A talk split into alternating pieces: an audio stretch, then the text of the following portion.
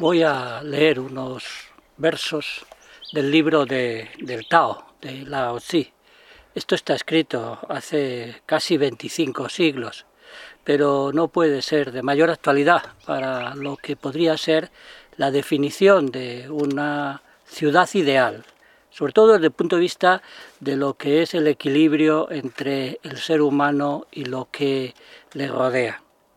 Se escribió esto un estado pequeño de escasa población, que aunque posee gran cantidad de herramientas, no las usa, donde se encontrará sabrosa la comida, hermosa la ropa, alegres las costumbres y tranquilas las moradas.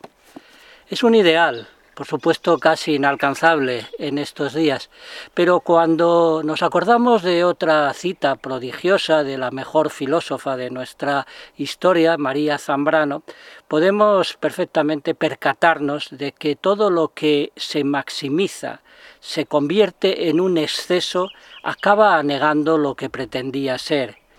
¿Qué quiso decir la filósofa? Pues algo muy sencillo, que cuando se pierde el control, cuando las cosas exceden, se convierten en prácticamente incontrolables, acaban negando la comodidad, la libertad, incluso el aspecto cultural que se dice que tienen siempre las grandes ciudades. Conviene convencerse de que las ciudades no pueden seguir creciendo. Hay que contemplar unos límites para todas las cosas que hace el ser humano.